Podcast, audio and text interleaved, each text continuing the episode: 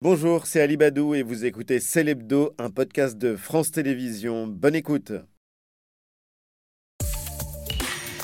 Bonsoir à tous, heureux de vous retrouver. Merci d'être fidèle à Célébdo tous les week-ends avec au sommaire de l'émission aujourd'hui une nouvelle journée décisive pour la mobilisation contre la réforme des retraites, une étape de plus dans le bras de fer avec le gouvernement. Les leaders des syndicats ont déjà pris date pour poursuivre, voire durcir le mouvement. Le pouvoir face à la rue analyse avec nos invités le directeur de l'hebdo Le 1, Éric Fotorino, et la directrice déléguée de la rédaction de l'Express, Anne Rosencher. Le cas Caténins qui n'en finit pas, un dérapage très révélateur et puis le débat sur les super profits, le décryptage de Jean-Michel Apathy. Une semaine dans le monde, la situation humanitaire est terrifiante après le tremblement de terre en Turquie et en Syrie. Nous serons en duplex avec le journaliste Thibault Lefebvre qui se trouve près de l'épicentre du séisme. Une catastrophe naturelle qui révèle des enjeux politiques. Les explications de Pierre Aski de France Inter. Nous reviendrons aussi avec lui sur les temps forts de la tournée européenne du président Zelensky. À 20h, invité exceptionnel, un héros de notre époque. Il est journaliste, écrivain, auteur de Gomorra. Il combat la mafia et le crime organisé en Italie. Menacé de mort, il vit sous protection policière depuis maintenant 18 ans. Roberto Saviano publie un livre important. Crie-le, 30 portraits pour un monde engagé. Rendez-vous avec lui dans la suite de Célébdo. Et puis, le débat de l'hebdo, la jeunesse d'aujourd'hui est-elle une génération sacrifiée? On ouvrira le débat avec nos deux invités. Camille Etienne, jeune militante écologiste. Elle sera face à Étienne Gernel, le directeur de la rédaction du magazine Le Point. C'est l'hebdo, c'est parti.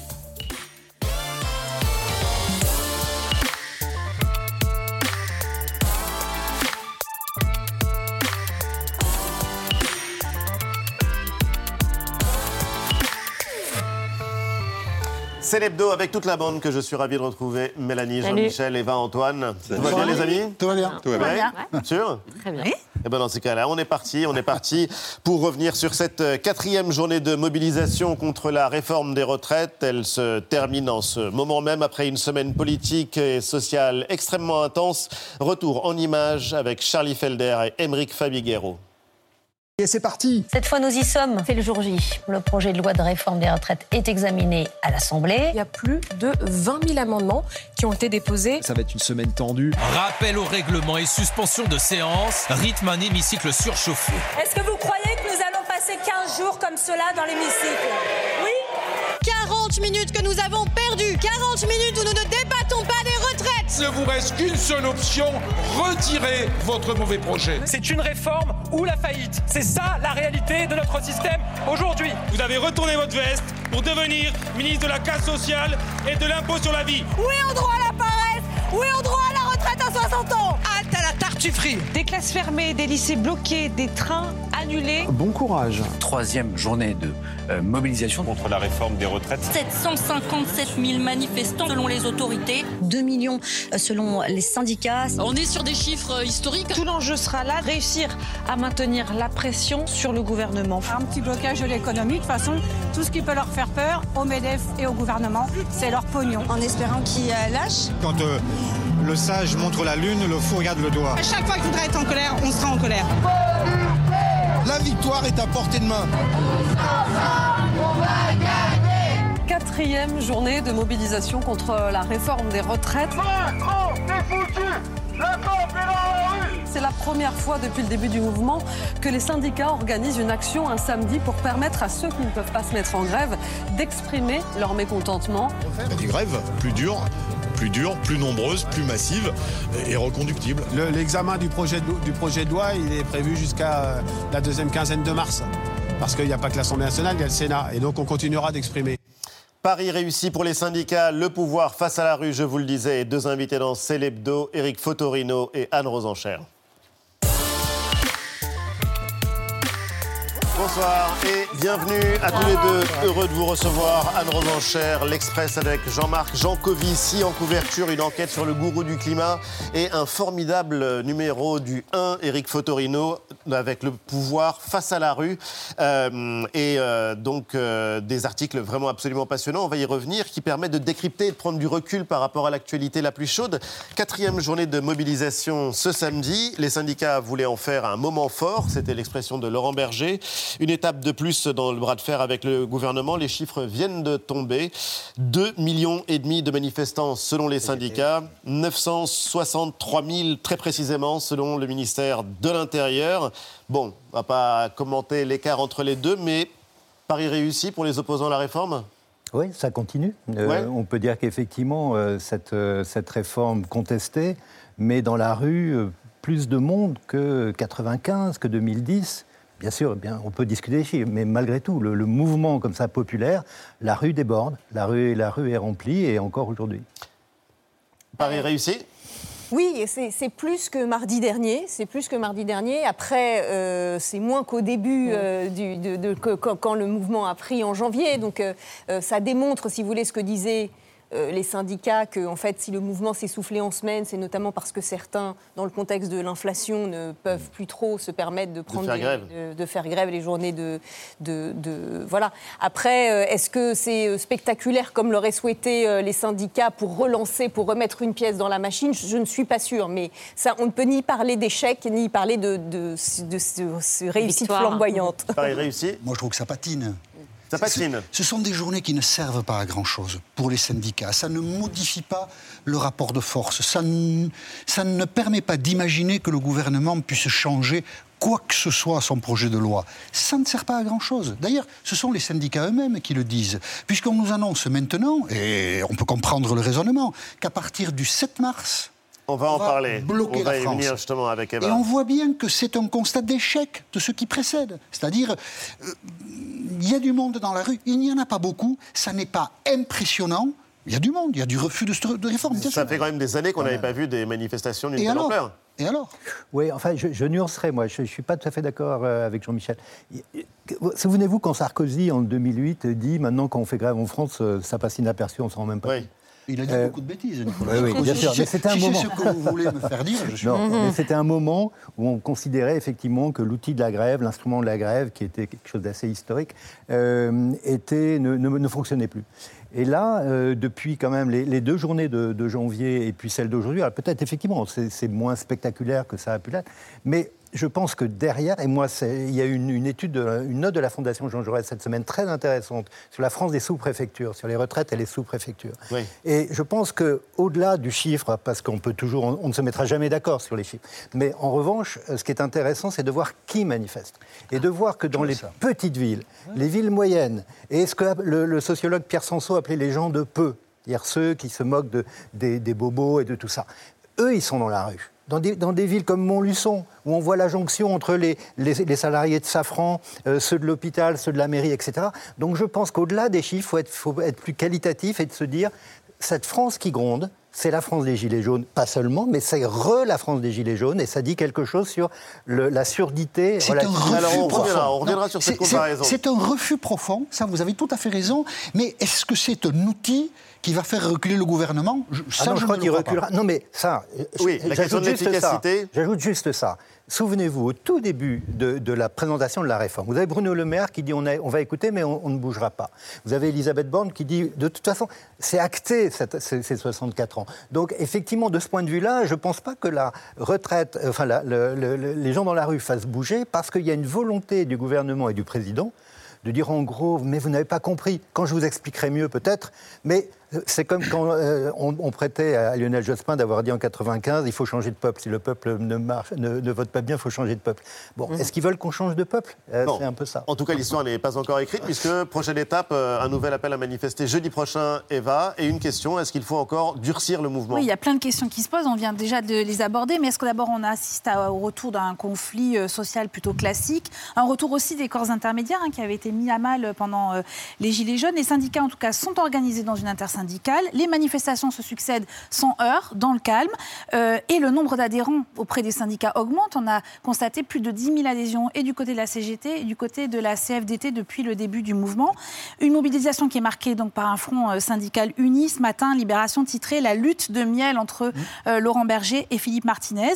Mais c'est vrai que dans la journée, les syndicats, voilà, très belle une. Euh, mais dans la journée, c'est vrai que les syndicats ont annoncé euh, cette nouvelle date du 7 mars et la menace d'une grève totale et reconductible, mettre la France à l'arrêt. Laurent Berger euh, redisait il y a encore quelques heures on peut le faire. Alors, ce n'est pas une date anodine, ce 7 mars. Les syndicats ont décidé d'épargner euh, les vacances scolaires. Anne Rosinchard, est-ce que c'est une bonne stratégie selon vous? Est-ce que ce type de blocage-là, tel qu'il est annoncé, euh, pourrait changer la donne? Bah, on comprend euh, qu'en effet, pour l'instant, il voit bien que ces, ces, mobilisations-là ne feront pas changer les choses. D'ailleurs, c'est pour ça que quelque part, on peut même s'étonner qu'il y ait autant de gens dans la rue, sachant qu'en fait, la plupart des Français, et y compris ceux qui sont opposés à cette réforme, ne croient pas en fait que le gouvernement va reculer. Mhm. Euh, ça, quand vous faites les, reportages, les, entretiens avec les gens, il y, en a, il y en a beaucoup qui vous disent mais en fait c'est joué, que ce soit l'alliance avec les LR ou le 49-3, euh, ils le feront passer, ils l'ont déjà annoncé. Donc c'est une espèce de stratégie, du, c'est, leur dernière carte, si vous voulez, le blocage total pour essayer euh, de faire bouger la situation. Mais est-ce que ça fonctionnera? Moi, je n'y crois pas vraiment, mais on verra. On peut y croire justement, l'efficacité, elle viendra du blocage total? Bah, c'est alors enfin, un blocage total. L'expression, c'est euh, euh, Jean-Michel Apathy. Mettre la France à l'arrêt. Ça, montre qu'ils n'ont pas obtenu ce qu'ils voulaient. Donc d'aller plus loin, la France à l'arrêt, la France à la rue, on peut dire d'une certaine manière. Mais je pense que cette symbolique-là, euh, elle reste forte malgré tout parce que dans la, dans la, grève, il y a aussi la grève par procuration. Il y a ceux qui y sont, mais ceux qui n'y sont pas, mais qui sont d'accord avec ceux qui y sont. Donc, comme vous disiez, tout le monde ne peut pas aller dans les mouvements de grève. Donc, je pense que ça donne une petite musique. Et, cette petite musique, euh, encore une fois, pour moi, elle est celle d'une forme d'incompréhension. Alors certains disent de mépris, de surplomb, etc. Mais euh, sur le fond, cette question des retraites, on l'a prise complètement à l'envers. On est encore en train de se battre sur un totem qui est, qui est un âge de retraite. Euh, sans jamais avoir enfin, pris en compte, réfléchi à l'espérance de vie, à l'évolution de l'espérance de vie. Dans les pays scandinaves, la plupart d'entre eux, ils ne sont pas irréprochables, hein, notamment sur les questions d'immigration. Mais sur les questions de retraite, ils recalculent, à chaque fois que l'espérance de vie bouge, eh ben, ils recalculent, euh, non pas l'âge, mais le, nombre de trimestres cotisés. C'est beaucoup plus logique. Il y a une question qui est passionnante que vous posez dans le 1. Est-ce qu'on assiste à un conflit de légitimité Légitimité de la rue, légitimité du Parlement, celle du président Mélanie les lois ne se votent pas dans la rue, elles se votent au Parlement. Ça, c'est la réponse, pas la mienne, mais la réponse de François Patrial, président du groupe Renaissance au Sénat, qu'on a entendu plusieurs fois euh, cette semaine répéter cette phrase. Alors, euh, est-ce que les lois ne se votent pas dans la rue? Bah, En tout cas, quand on lit le 1, mhm. on se pose la question. Euh, l'historienne Danielle Tartakovsky rappelle que le pouvoir est dans la rue. Elle le rappelle dans son livre, et puis vous le, vous, le titrez aussi. voilà. elle souligne cette spécificité française de la manifestation dans la rue qui s'impose pour résoudre les crises. Et alors, elle est graine, et c'est simple, quand on regarde entre 83 et 2002, une douzaine de mobilisations qui sont venues à bout de projets de loi. Les étudiants contre la loi de Vaquer en 86. Huit ans plus tard, la révision de la loi Fallou qui ne passe pas. En 95, le plan Juppé. Trois ans plus tard, c'est l'appel des 66 euh, cinéastes, euh, vous savez, contre les lois euh, Debré qui pénalisaient le fait de loger des, sans-papiers qui font masse donc, dans, la rue également. Et comme si cette, la manifestation faisait office, dit-elle, l'historienne, de référendum d'initiative populaire mmh. spontanée. Mmh. Ça, c'est très intéressant parce qu'on se demande du coup si on pourrait imaginer à nouveau finalement réentrer dans ce euh, mode finalement de, de, de, réponse. C'est-à-dire que ce qui est intéressant, euh, l'histoire c'est toujours intéressant. Euh, parce que en France, je ne parle pas des pays voisins, en France, euh, il y a eu Victor Hugo, il y a eu Les Misérables, il y a eu Delacroix, La liberté qui guide le peuple. C'est une scène de rue, c'est la plus grande scène de rue populaire qu'on puisse imaginer. Et puis vous avez dans notre constitution française seulement le Conseil d'État qui décide de, constitutionnaliser euh, la manifestation en 1995. C'est pas, c'est pas il y a un siècle, 1995. Donc c'est récent. Oui, c'est récent, mais c'est en même temps loin parce que les exemples qui sont cités justement euh, par euh, l'historienne. Oui, oui, mais il y a le CPE. Il y a 30 ans, il y a 25 ans. Oui. Oui, c'est vrai. Mais si vous voulez, au, sur le, pas de, temps de l'histoire, c'est quand même très, très bref. C'est quand même la Ve République. On est dans la République. Si vous voulez, il y a eu, quand la France, n'était pas une république, c'est le suffrage censitaire. Mmh. On disait la rue, c'est là que s'exprime le peuple, puisque tout le monde ne vote pas. Après, effectivement, il y a eu cette phrase, bien plus tard, de, Jean-Pierre Raffarin, euh, qui dit euh, Ce n'est pas la rue qui fait les lois, euh, c'est nous qui faisons les lois, et qui est reprise, même Darmanin le, le, reprend à sa manière en disant On ne va pas bordéliser, tout ça. Donc, je pense quand même que la rue, si elle ne fait pas la loi, elle peut défaire les réformes. Moi, je pense que la vraie différence qu'il y a par rapport aux, exemples que vous citiez, c'est qu'on est depuis, je pense, rentré dans une espèce de crise de régime. C'est-à-dire que le problème de la légitimité, ça n'est pas le problème de est-ce que savoir si le président de la République euh, est élu légitimement ou pas. Bien sûr qu'il l'est. Euh, néanmoins, on le savait, tout ce qui est en train de se passer euh, était écrit, cette situation triste était écrite euh, dès le soir du second tour. C'est-à-dire un président élu face à un candidat, une candidate en l'occurrence épouvantail, qui a fait un meilleur score qu'il y a cinq ans et qui, un- et qui et le président un mois plus tard n'obtient pas de majorité à l'Assemblée. Donc il ne peut il- donc cette légitimité, elle existe, mais elle est faible pour exercer sa politique, extrêmement faible. Donc Et il y a choc de légitimité. et, non, et puis face à ça, vous avez en plus une opposition qui est aussi faible, euh, malgré ce qu'elle fait, ce qu'elle donne à voir et à croire, en faisant beaucoup de théâtre pour compenser euh, son manque de crédibilité. Ça, on l'a vu cette en semaine et on va en parler et avec on en parlera. Et donc à la fin, oui, moi je pense, je suis d'accord avec euh, ce que disait Eric Fétorino, c'est une situation triste d'une réforme euh, finalement qui est en train de focaliser, d'obnubiler tout un pays depuis, depuis plusieurs semaines, alors que c'est une réforme en vérité de peu d'envergure, compte tenu de ce qu'il était prévu normalement sur les retraites, d'un régime universel, euh, qui, dont le gouvernement a totalement échoué à démontrer de l'impérieuse nécessité, qui va concerner la vie de gens qui se pensent déjà par ailleurs les lésés des 30 dernières années. Donc on est dans une situation, si vous voulez, qui est, oui, très triste. Et je vous dis ça tout en n'étant pas du tout du camp de la démagogie, de la dépense publique, qui consisterait à dire, mais oui, mais tout va bien, continuons toujours comme partout.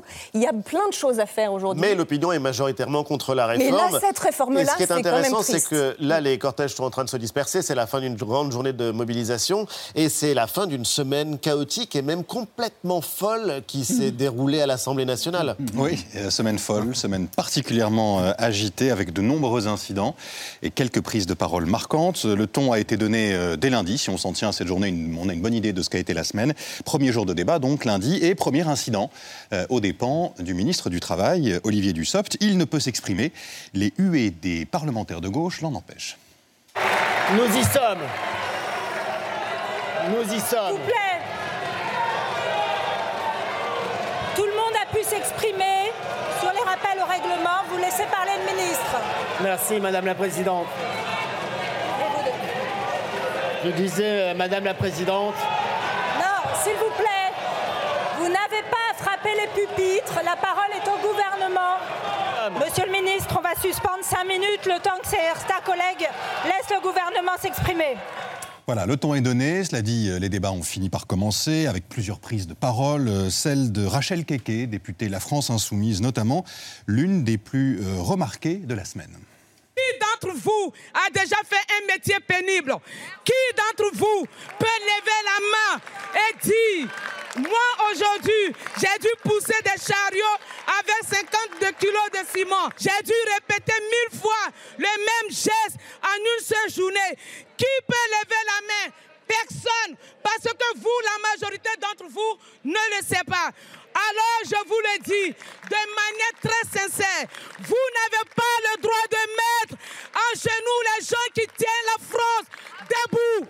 En fin de journée lundi, euh, autre incident, des députés Rassemblement National, des femmes reçoivent quasi simultanément un message indiquant qu'un de leurs enfants est hospitalisé, une fausse information qui les empêche de participer à un vote. Ces incidents et ces prises de parole ont continué euh, toute la semaine, euh, jusqu'à hier, vendredi, avec de nouveaux éclats de voix, un nouveau tumulte, euh, déclenché cette fois par une photo diffusée euh, sur le compte Twitter d'un député La France Insoumise, encore Thomas Porte. La voici. On y voit l'élu, ceint de son écharpe tricolore, poser le pied sur un ballon à l'effigie du ministre du Travail. Des excuses lui sont euh, demandées.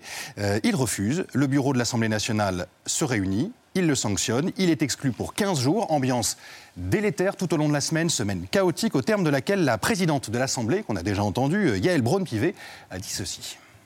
Je souhaiterais, euh, avant de lever la séance, vous dire que euh, ce que nous voyons actuellement dans nos débats, la façon malheureusement dont nous échangeons avec nos invectives, avec nos insultes, avec euh, du brouhaha, ne sont pas dignes de l'Assemblée nationale euh, dans laquelle nous siégeons. Voilà, une semaine pas digne de l'Assemblée nationale, euh, Rick Fotorino.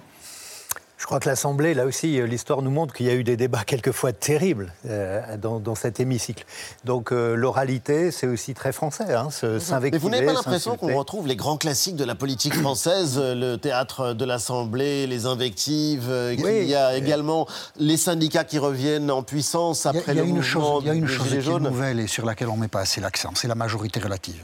Depuis 1958, nous avons perdu le souvenir d'une majorité qui n'est pas structurée, d'une assemblée qui n'est pas structurée par une majorité. Et donc, du coup, euh, c'est une assemblée ivre. Et ça, euh, De Gaulle, là-dessus, nous a rendu un service formidable en, en, faisant qu'une assemblée était stable. Nous ne sommes pas des parlementaires euh, nordiques, allemands. Nous ne sommes pas comme ça. Nous ne sommes pas fabriqués comme ça. Nous avons besoin oui. d'ordre, une majorité. Le fait qu'il n'y en ait pas rend cette assemblée-là insupportable. Vous retrouvez vos classiques? Ben Non, parce qu'en fait, euh, en fait, je pense qu'il ne reste plus que le théâtre. Et c'est ça le problème. Il y a toujours eu une part de, de, théâtralité dans la politique, bien entendu, et elle, est, et, et elle, et elle oui. peut être il belle. Ne que ça. Mais il ne Ben reste plus que ça. Et ça, je pense que ça fait partie des raisons pour lesquelles l'abstention monte. Et euh, certains comportements, en plus, euh, ne sont pas euh, dignes de l'éthos républicain. Je mettrai à part totalement l'intervention de Rachel Keke, euh, qui, qui, était tout à fait euh, digne d'une députée. Mais euh, en effet, Thomas Porte ou, ou, ou des choses comme ça. L'image vous a choqué? Oui, ben, l'un et l'autre. Disons que ça n'est pas, euh, c'est pas d'un très bon niveau. Et puis par ailleurs, je trouve, parce que souvent quand on dit ça, on nous reproche, on dit ah bah c'est du mépris social, c'est parce que ces gens euh, représentent les classes populaires. Alors deux choses. La première, c'est que dire ça, moi je trouve ça extrêmement prolophobe. Euh, c'est pas parce qu'on représente, que ça voudrait dire que les classes populaires euh, se, sont, sont agressives, sont vulgaires. Bah, pas du tout. Enfin, qu'est-ce que c'est que ça? C'est cette espèce d'idée que l'éthos ne serait pas le même en fonction de quand on, les, quand on représente les classes populaires ou pas, je trouve ça assez dingue. Et la deuxième chose, c'est que, euh, en plus, la France insoumise, enfin, c'est pas le parti qui représente aujourd'hui le plus euh, la classe populaire, en tout cas pas dans la Oui. France périphérique. Donc je trouve cet argument doublement euh, com- problématique. Éric Oui, je pense que vous parliez tout à l'heure, le- est-ce qu'il y avait des conflits de légitimité? Il y a plusieurs crises de légitimité. Il y a celle effectivement déjà présidentielle, parce que d'ailleurs Pierre Rosanvallon le dit très bien dans l'entretien qu'il nous a donné, il y a une légitimité de statut et une légitimité d'exercice. Il dit ça à propos du président. Et effectivement, certes, son statut, il est président, donc il est légitime, euh, Anne Rosenchère le disait tout à l'heure, mais dans l'exercice du pouvoir et dans la manière dont il conduit cette réforme, est-ce que cette légitimité est une rente? Lui qui déteste la rente, il l'utilise comme une rente, ce n'en est pas une. Elle doit être discutée au feu chaque jour. Euh, et deuxièmement, au sein de l'Assemblée, euh, cette députée, effectivement, Madame Keke, elle dit quelque chose qui est tellement vrai. C'est-à-dire que on appelle ça la représentation nationale. Mais, mais qui représente la, représentation nationale? Souvenez-vous, en 81, quand on avait vu les professeurs, les barbus, etc., on disait, voilà, c'était eux qui allaient représenter la France. Est-ce que la France, le reflet de la France est là? Non.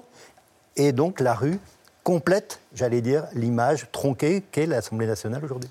À vous écouter, on a l'impression que le gouvernement n'a rien à craindre. Bah, moi, je dirais pas quand même ça. Ah, depuis le début de l'émission, on a l'impression que les jeux sont faits, que les... Ah non, mais- la force de la Constitution pour lui. C'est Oui, très fort. bien sûr. Rien à craindre, vous voulez dire, sur le plan des institutions. Oui, il ne reculera Et- pas et il n'a pas d'intérêt... Normalement, il ne ou- reculera pas. Rien à craindre. Mais alors, c'est la France qui a à craindre, alors Juste un petit addendum à ce que disait Eric, c'est que en effet, ça ne représente pas la France, mais normalement, représenter, ça n'est pas forcément toujours ressembler. Et le vrai problème que nous avons aujourd'hui, c'est que les gens qui représentent euh, ne font pas l'effort de vraiment représenter, c'est-à-dire parfois de penser contre leur euh, euh, réflexe sociologique à eux, Oui. Euh, et, et- et parfois de, de- de masquer derrière un intérêt ou un destin sociologique personnel, ils, ils masquent ça comme une espèce de supériorité euh, intellectuelle parce qu'ils comprendraient mieux l'économie que les Français euh, qui sont contre cette réforme, par exemple. Bien non, il faut accepter qu'il y ait des diagnostics différents et que une des, une des missions, la plus grande mission de la représentation, c'est de toujours se poser la question et si, le- et si les autres avaient raison. Et si les autres avaient raison, effectivement, c'est une bonne manière de formuler les choses. Vous restez tous les deux avec nous, tout de suite, Jean-Michel. Étonnant, non? Non? Silence Silence euh, gentils avec les gentils et être méchants avec les méchants. Moi, c'est pareil, hein. je suis pas non plus d'accord avec tout ce que dit Mélenchon. Ça m'en touche une sans bouger l'autre. Ah là là, ces insoumis, ils sont infernaux. Donc je ne suis pas sûr que, euh, honnêtement, les nattes de Greta m'aillent super bien. Étonnant, non? On reparle, on re-reparle, on re-re-reparle d'Adrien Quatennens, ce député du Nord qui a fait l'aveu en septembre d'avoir giflé sa femme. Il a été condamné en décembre à 4 mois de prison avec sursis. Il était de retour à l'Assemblée nationale en janvier et mardi. Adrien Quatennens est avisé de poser une question sur les retraites. Alors il a pris, non, il a voulu prendre la parole. Ça n'a pas été facile pour lui, on regarde. Monsieur Quatennens. Merci, Monsieur le Président.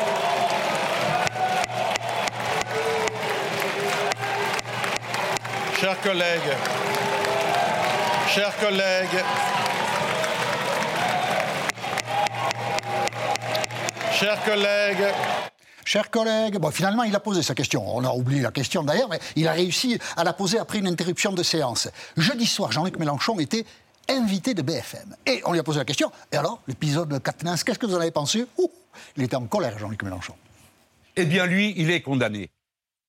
Il a purgé sa peine. Il est en train de la purger. Maintenant, ça suffit. Foutez-lui la paix. Lâchez-nous. Laissez-nous faire de la politique. Autrefois, on disait faut avouer, à demi pardonner. Maintenant, faut avouer, jamais pardonner. Il y a chez vous une jouissance sadique à voir des gens souffrir. Vous êtes des gens sans principe, sans foi ni loi. Pas du tout. Allez, vous saviez très bien que c'était, vous saviez très bien que c'était dans l'actualité de ce. Restez là, Monsieur Mélenchon. Vous pouvez pas partir comme ça. Eh, restez là. Si, si, il est parti comme ça. ça Jean-Luc Mélenchon, il s'en moque un peu. L'argument est curieux. Faut avouer à demi pardonner.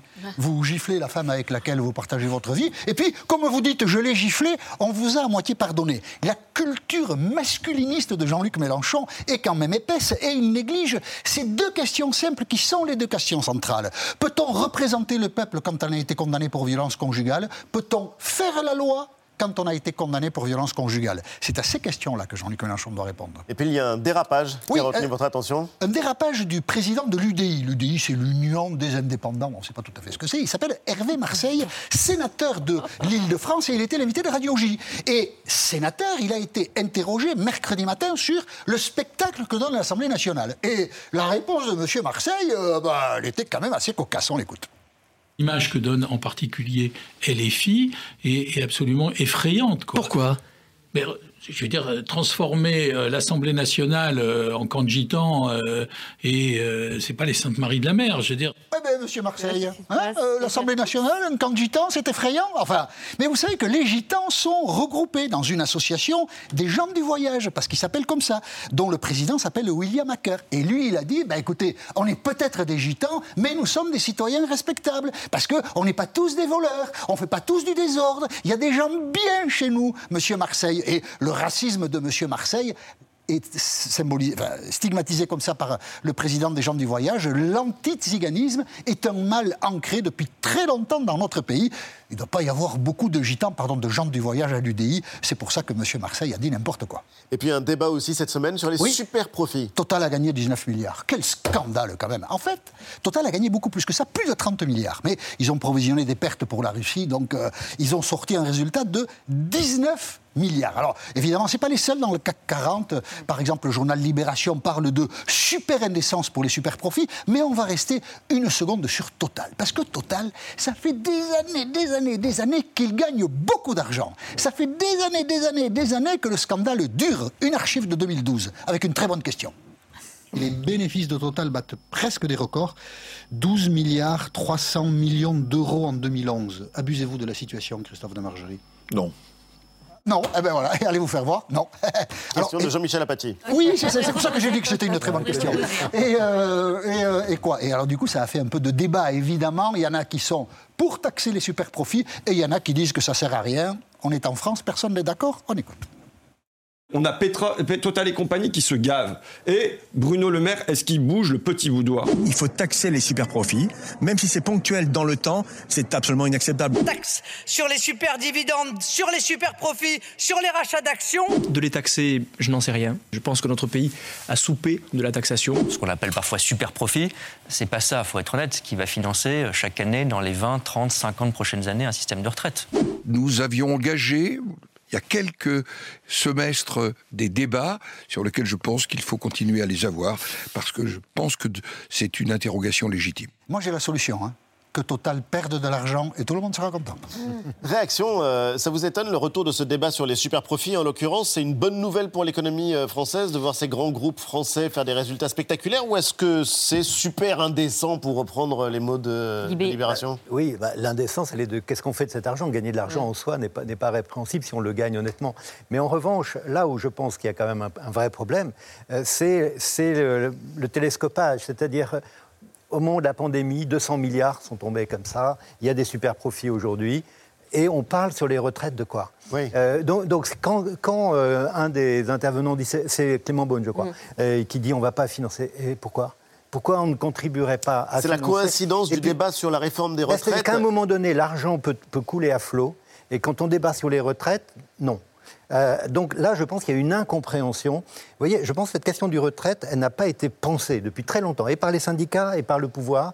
Euh, mais l'argent, quand ces chiffres-là sont donnés, on imagine quand même ce que ça représente. Mais les profits du CAC 40, ils font toujours débat. C'est pour ça qu'on a montré l'archive. Tout Bien le temps, sûr. quel que soit le contexte. C'est pas, c'est pas lié à la retraite ou au Covid. Ça fait, on n'aime pas que les gens gagnent de l'argent. Non, mais Ah, une, une ça, situation vérité. aussi exceptionnelle peut justifier cette Et réflexion. là où je suis d'accord avec Eric Fotorino, c'est la question, c'est qu'est-ce qu'on fait de l'argent? C'est-à-dire d'abord, est- d'abord, est-ce que euh, Total paye sa part euh, en France? C'est-à-dire, est-ce qu'il y a des stratégies d'optimisation fiscale ou pas? Euh, euh, C'est la première question. Et après, bien sûr, qu'il y a la question de la répartition entre le dividende, l'investissement et les salaires, et que c'est là-dedans qu'est tout le, qu'est tout le débat euh, sur le capitalisme de manière générale, en Il fait. y a la question écologique avec le réchauffement climatique et euh, les énergies Par fossiles. ailleurs. On se concentre moins sur euh, les résultats spectaculaires, par exemple, d'LVMH ou de banques comme la BNP Paribas. Oui, c'est toujours Oui. Total qui suscite le débat. Vous Oui, c'est les hydrocarbures. C'est vrai, c'est oui, curieux. parce que le, le Ouais. pétrole, il y a eu quand même les crises pétrolières 73, 79. Là, on voit avec la guerre en Ukraine notamment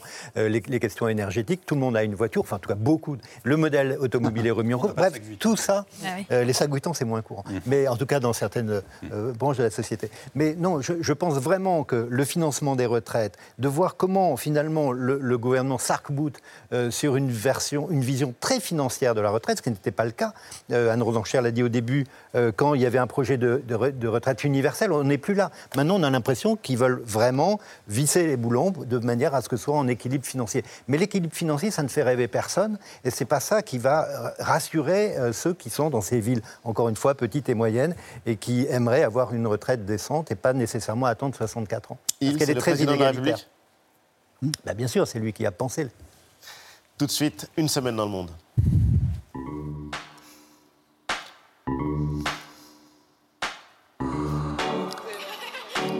En Turquie et en Syrie, six jours après les séismes, plus de 25 000 morts et le bilan est toujours provisoire. Les survivants ont tout perdu et ils affrontent un froid glacial. L'aide humanitaire d'urgence s'organise malgré tous les obstacles logistiques et bien sûr politiques. En Syrie, la catastrophe a frappé des populations abandonnées, épuisées par 12 ans de guerre civile. En Corée du Nord, défilé militaire impressionnant jeudi à Pyongyang, la capitale. Une parade nocturne et une démonstration de force, une mise en scène millimétrée et des images pour envoyer des messages. Aux Américains, présentation d'un nouveau missile. Il serait assez puissant pour atteindre les États-Unis. Autre image, une enfant aux côtés du dictateur. Il s'agit de sa fille. Le pouvoir en Corée du Nord est dynastique. L'Europe aux couleurs de l'Ukraine cette semaine. Volodymyr Zelensky était en visite à Londres, Paris avant de rejoindre Bruxelles. Le président ukrainien accueilli en héros à chaque étape et jeudi, il prenait la parole devant le Parlement européen. Ми захищаємось від найбільш антиєвропейської сили сучасного світу. Ми захищаємось, ми, українці, на полі бою разом з вами. Une tournée aussi pour réclamer des armes lourdes et notamment des avions de combat, des promesses mais pas d'engagement concret des Européens. Dès vendredi sur le front, réplique de l'armée russe à coups de bombardements massifs sur l'Ukraine. Un an après le début de la guerre, une nouvelle phase se profile sans doute.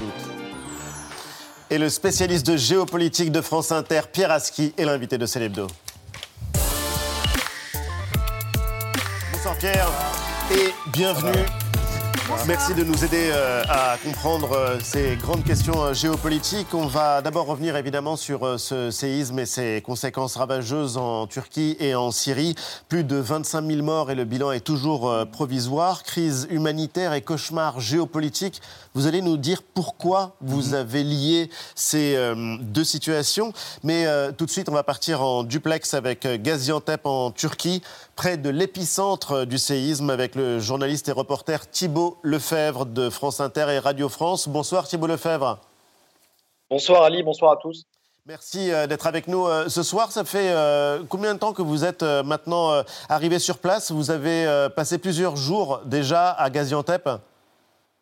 Écoutez, oui, on est parti immédiatement euh, dès qu'on a eu la, nouvelle. on m'a appelé à 3 h du matin lundi. On était euh, dans la nuit de, mardi à mercredi euh, sur les routes, dans des conditions, vous avez, vous avez pu le voir sur les, images que vous avez montrées, dans des conditions météorologiques dantesques, ce qui évidemment n'a rien arrangé à la situation qui était déjà dramatique. Est-ce que vous pourriez nous décrire la situation sur place? Bah, J'ai envie de vous dire, sur place, ce sont des villes qui sont complètement ravagées, évidemment avec des chantiers de fouilles. Ce qui est impressionnant, c'est le nombre de chantiers de fouilles euh, qu'il y a dans des villes comme euh, Nourdar, par exemple, ou Marash, où nous étions encore hier. C'est-à-dire que vous avez euh, des dizaines d'immeubles qui sont fouillés par des secouristes, entourés. Tout autour, vous avez les familles hein, de, victimes qui attendent, je veux dire, qui, dans la plupart du temps, est inéluctable, ou, des miracles, parce qu'il y a eu encore des miracles. donc, il y a, si vous voulez, dans ces villes, ces chantiers de fouilles à côté, euh, il y a des, des, morts, des corps qui sont évacués dans des, housses mortuaires en permanence. La mort est partout. En fait, vous, vous, vous, vivez, les gens vivent avec ça. Je vais vous donner une anecdote, mais à, à Nourdar, avant-hier, il y a beaucoup de solidarité. Donc, il y a un jeune homme qui me, qui me, passe un sandwich et à ce moment-là, je gère très naturellement. Et en, face, il y avait une dizaine de corps qui défilaient, qui étaient transportés un par un, à chaque fois par, euh, par deux hommes. Et euh, c'était vraiment, voilà, c'était vraiment, vraiment très impressionnant. Donc la mort est partout dans les cimetières, notamment. Vous avez un défilé de corbillards, simplement euh, hallucinant, euh, une dizaine de corbillards, notamment au cimetière de Nourdar. On a ramené des, imams en plus pour pouvoir enterrer rapidement les gens. Donc euh, oui, la mort, euh, la mort est partout. Et puis vous avez ces, ces camps de réfugiés, enfin de sinistrés, de déplacés euh, qui, euh, qui, qui, pullulent un peu partout, des camps improvisés. On sent qu'il n'y a pas vraiment de, de, de, moyens, en tout cas pas assez, qui sont mis à leur disposition. Donc vous avez des gens sous des tentes. leur immeuble n'est pas forcément, ou leur maison n'est pas forcément détruite. En fait, ils ont très très peur ici. Il y a une, on les extrême, extrême peur, voilà, d'un séisme ou d'une réplique. Vous avez pu euh, rencontrer euh, des rescapés, notamment un homme, Walid. Racontez-nous. Bah, Walid, euh, c'est quelqu'un qui habite donc dans cette ville de Nourdar.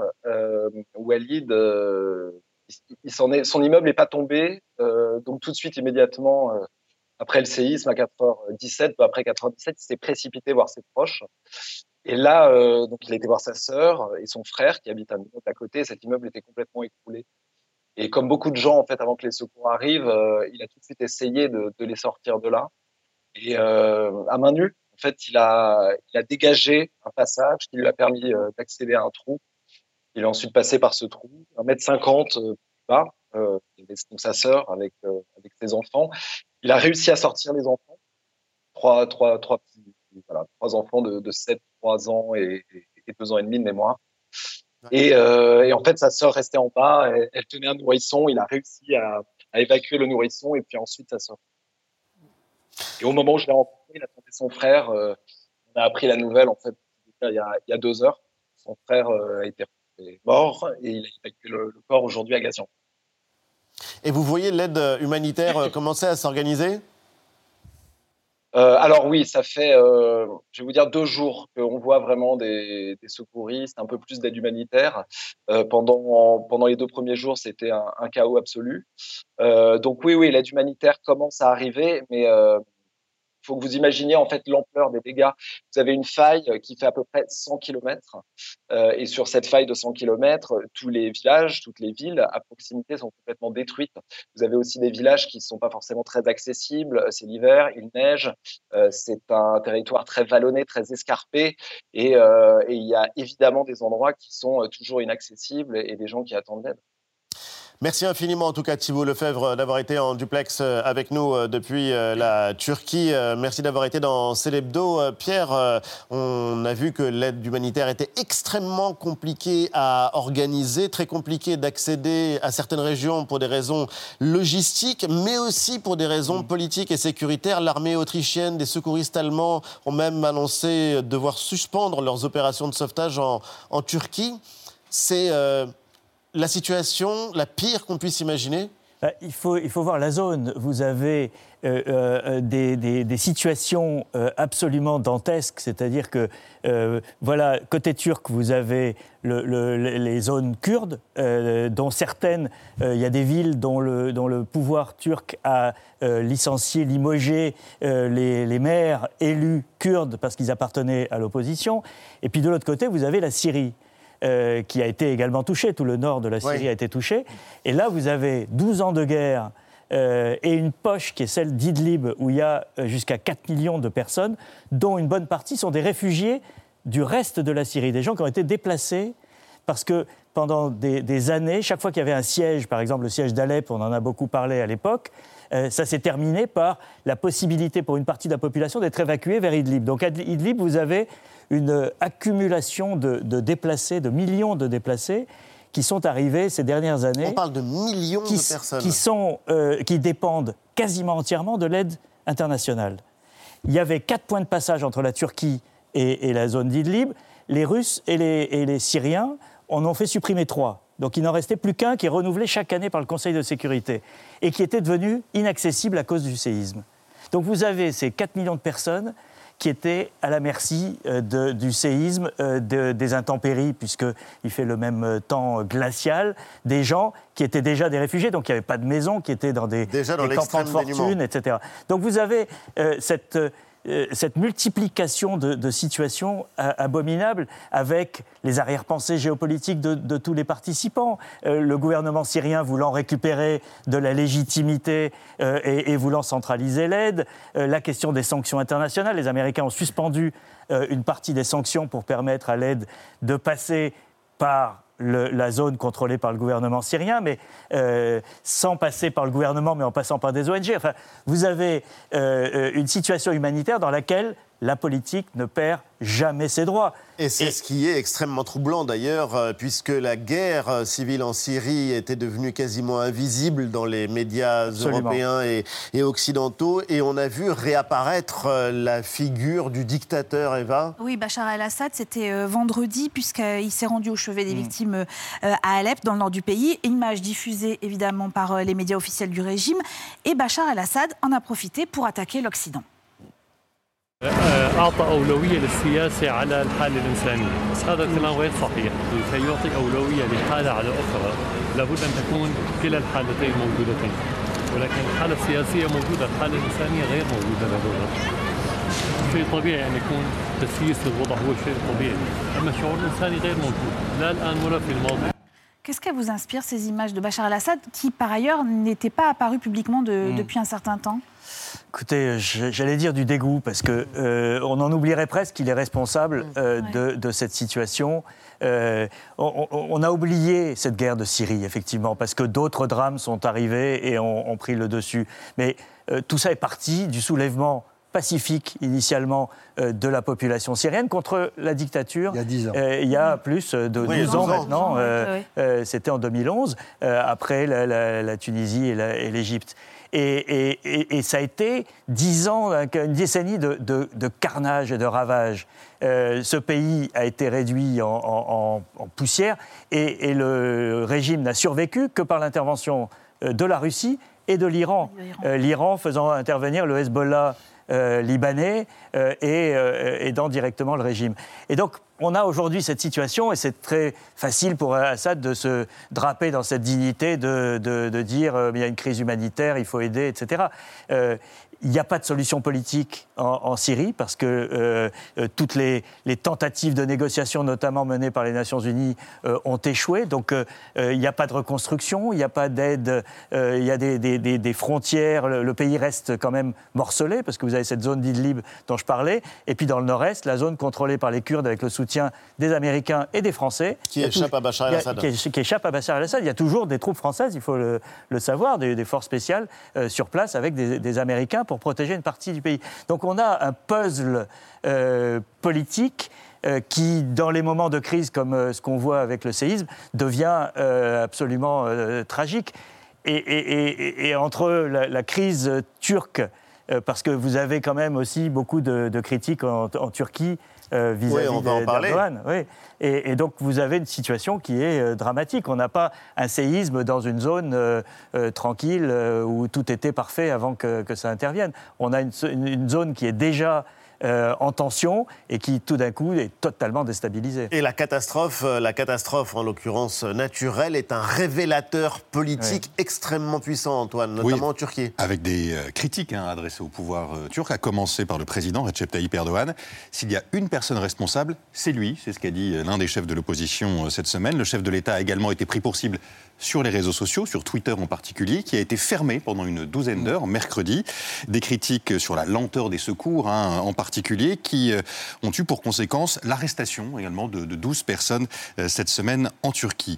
Recep Tayyip Erdogan a fini par reconnaître qu'il y avait eu euh, des lacunes, lui qui briguera un nouveau mandat cette année, euh, élection présidentielle prévue dans trois mois. Dans ce contexte, Pierre Aski, quelles pourraient être les conséquences politiques? Est-ce qu'il pourrait y avoir des conséquences politiques à ce séisme? Ça fait déjà 20 ans qu'il est au pouvoir. Oui, mais justement, le, grand paradoxe de cette histoire, c'est que en 1999, il y a eu le, grand séisme précédent en Turquie, qui a révélé la faillite du gouvernement en place à l'époque. Et l'AKP, le parti d'Erdogan, a gagné les élections suivantes sur la, base de, cet euh, effondrement de la crédibilité du pouvoir précédent.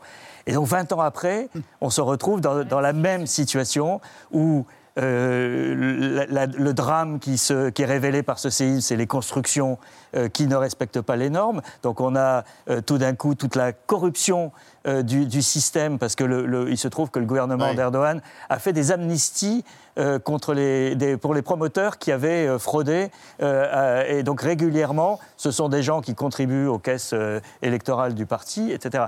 et Erdogan est dans une situation très critique parce que il était déjà mal en point parce qu'il y avait une, a une inflation euh, de, 60-70% en Turquie. L'économie est dans un état terrible. Euh, donc il se battait un peu le, dos au mur. Et là, euh, il doit faire face aux critiques.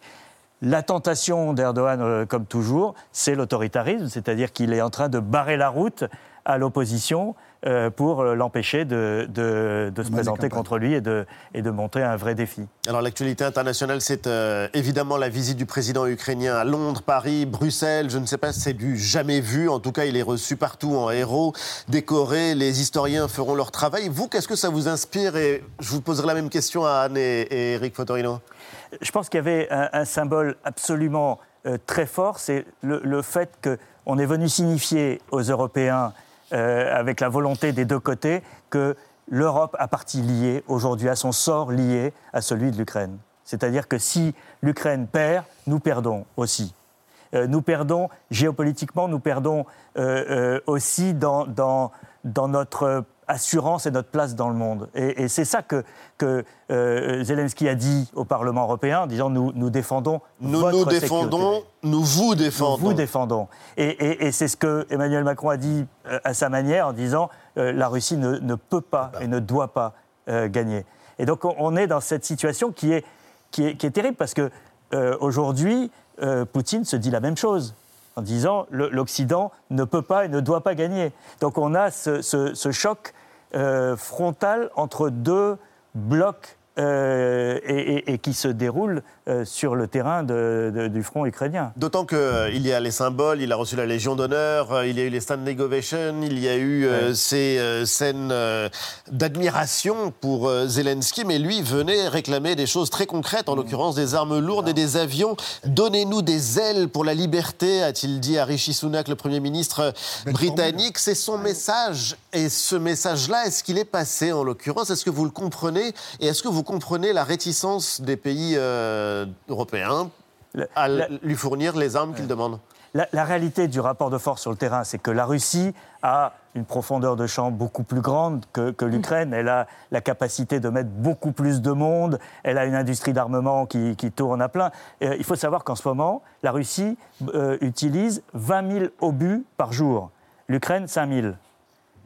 20 000, c'est ce que la France euh, produit en un an. C'est-à-dire que chaque jour, la Russie lance sur l'Ukraine ce que la, France fait en un an. Et donc, on, a euh, la seule différence que peut avoir l'Ukraine aujourd'hui, c'est les armements. C'est des armements plus sophistiqués, donc occidentaux. Et c'est d'où cette euh, pression euh, qu'il met en permanence, parce que l'offensive russe se prépare, on le sait. Et, elle peut inverser le rapport de force sur le terrain. Jusqu'où peuvent aller justement les Occidentaux dans leur soutien à, Zelensky? Bah, C'est bien la question, parce que souvenez-vous qu'exactement il y a un an, à part les Américains, tout le monde disait notamment en France, en Europe. Non, mais il n'y aura pas. Mm. Euh, Poutine n'ira pas, il ne fera pas ça. Il y a eu la Crimée, il y a eu le Donbass, mais là, il ne va pas y aller. Finalement, il y est allé. On s'est dit d'ailleurs que les Américains étaient peut-être mieux informés qu'on pensait euh, sur cette question-là. Et aujourd'hui, effectivement, on a le sentiment qu'on est, on l'a vu sur cette. Il a dit, euh, je ne peux pas rentrer les mains vides, mais il les a quand même un peu vides, ses mains. Et on voit bien que même si l'appareil industriel européen se mettait au service de l'Ukraine, les choses n'arriveraient pas demain matin. Donc, puisqu'on est à, à, un an, enfin ça va faire un an on ne fait pas d'anniversaire. Dans quelques jours, le 24 février. la guerre, 24 février. Euh, je pense que là, on est dans un débat, j'allais dire, existentiel. C'est-à-dire qu'en effet, l'Ukraine, c'est l'Europe. Et, je crois que, je crois que c'est Emmanuel Todd qui a écrit un livre qui s'appelle La Troisième Guerre mondiale a commencé. Je n'ai pas lu son argumentation, mais ce qui frappe quand même, c'est de se demander si, même sans qu'on veuille l'accepter, on n'est pas, malgré nous, euh, rentré dans quelque chose qui est beaucoup plus important que l'Ukraine, qui est déjà très important. En tout cas, réponse de Vladimir Poutine. Chaque euh, pays du camp occidental a donné des chars lourds, sauf la France, sans l'expliquer d'ailleurs. Et la France a l'air aussi de bloquer beaucoup aussi sur les avions. Le, raisonnement français est curieux à comprendre. Hein. Et euh, réponse de Vladimir Poutine vendredi matin avec euh, une série de missiles russes qui se sont abattus sur, sur des infrastructures importantes en Ukraine avec de mm. nombreuses coupures de courant, comme si une nouvelle phase de la guerre se préparait. Bah évidemment, puisqu'il y a le cap dès un an de guerre euh, qui crispe euh, les attentions. C'est une date symbolique euh, que Vladimir Poutine a prévu d'incarner en s'adressant à son peuple. il va faire un discours à la nation, ce sera le 21 février prochain. à quoi est-ce qu'il faut s'attendre avec ce discours au peuple de Vladimir Poutine? Est-ce que c'est une réponse à Zelensky qu'on a vu ou est-ce que c'est un message envoyé complètement autre chose. Pour être très honnête, je pense qu'il faut, il faut s'attendre à rien. C'est-à-dire que euh, Poutine est dans, est dans la, logique de ce qu'il fait depuis le début, aussi bien dans son argumentaire qui n'a pas beaucoup changé et qui est fondé sur une lecture historique euh, un peu spéciale, euh, mais il n'y aura pas d'offre de, paix, d'offre de négociation, ou, s'il y en a une, elle ne sera pas sincère, parce qu'aujourd'hui, Poutine pense qu'il peut gagner. Et, et l'Ukraine pense qu'elle doit gagner. Fichez-nous la paix, après tout. Merci Peraski. C'est cet album Cartooning for Peace avec Amnesty International dont vous signez la préface. Elle est passionnante. Euh, l'urgence euh, humanitaire, je vous le signale, pour aider les équipes sur le terrain et faire un don, le site de la Fondation de France ou par chèque à l'adresse qui s'affiche en bas de l'écran. Merci à Anne Rosencher d'avoir été notre invité. Eric Fotorino, Le pouvoir face à la rue, c'est passionnant. C'est le dernier numéro du 1. Et Célébdo continue juste après la pub avec un invité exceptionnel, Et le débat, la jeunesse d'aujourd'hui serait-elle une génération sacrifiée? A tout de suite.